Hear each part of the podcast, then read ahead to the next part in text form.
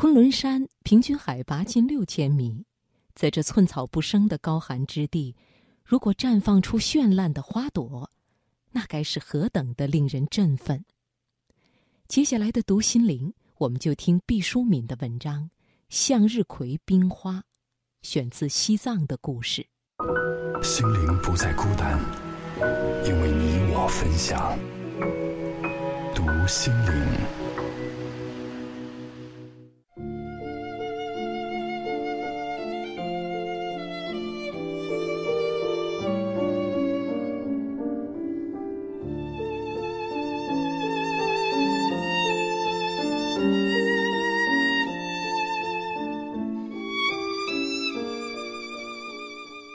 二十年前的那个春天，我是在昆仑山上度过的。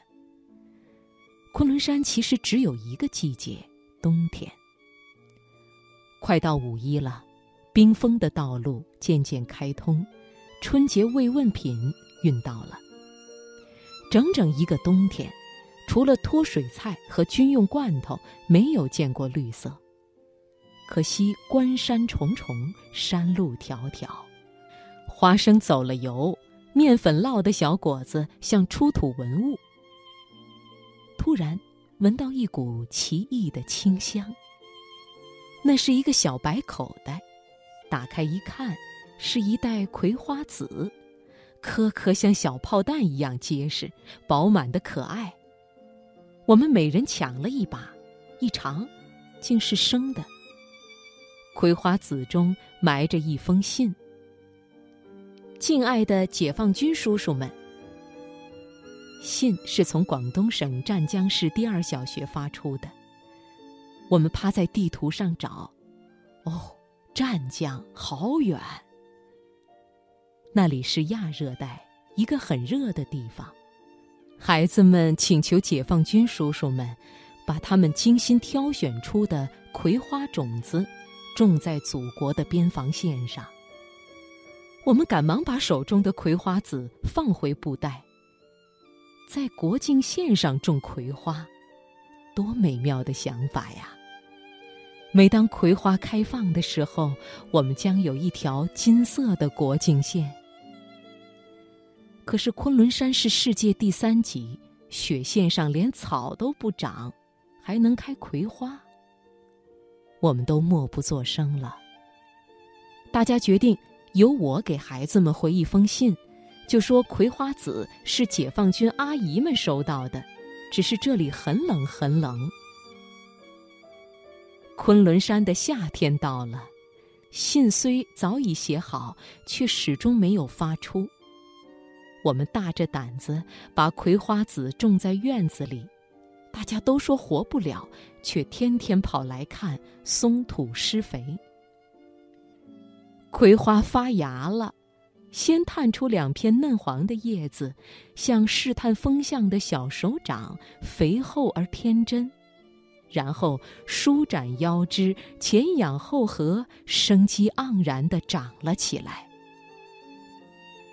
昆仑山默默地认可了这些来自亚热带的绿色幼苗，就像它认可了我们一样。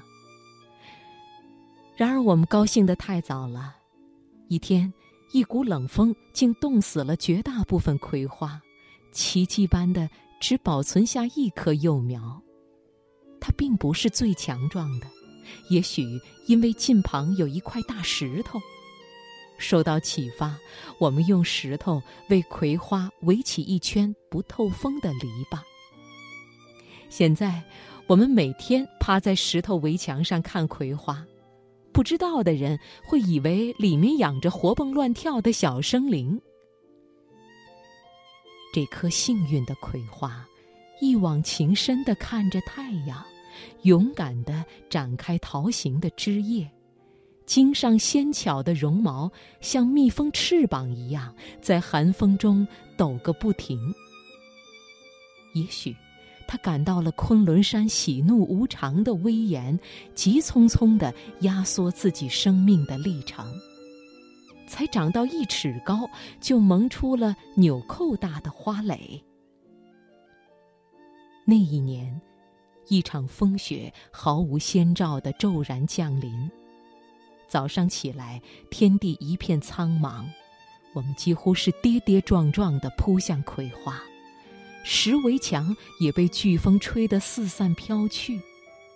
向日葵却凝然不动地站立在那里，在冰雕玉琢的银白之中，保持着凄清的翠绿。叶片傲然舒展，像一面面玻璃做的旗，发出环佩般的叮当之声。最不可思议的是，在它生命的最后一刻，居然绽开了一朵明艳的花。那花盘只有五分硬币那么大，薄而平整。最令人警醒的是，花盘四周弹射出密集的黄色花瓣。箭头一般怒放着，像一颗永不泯灭的心。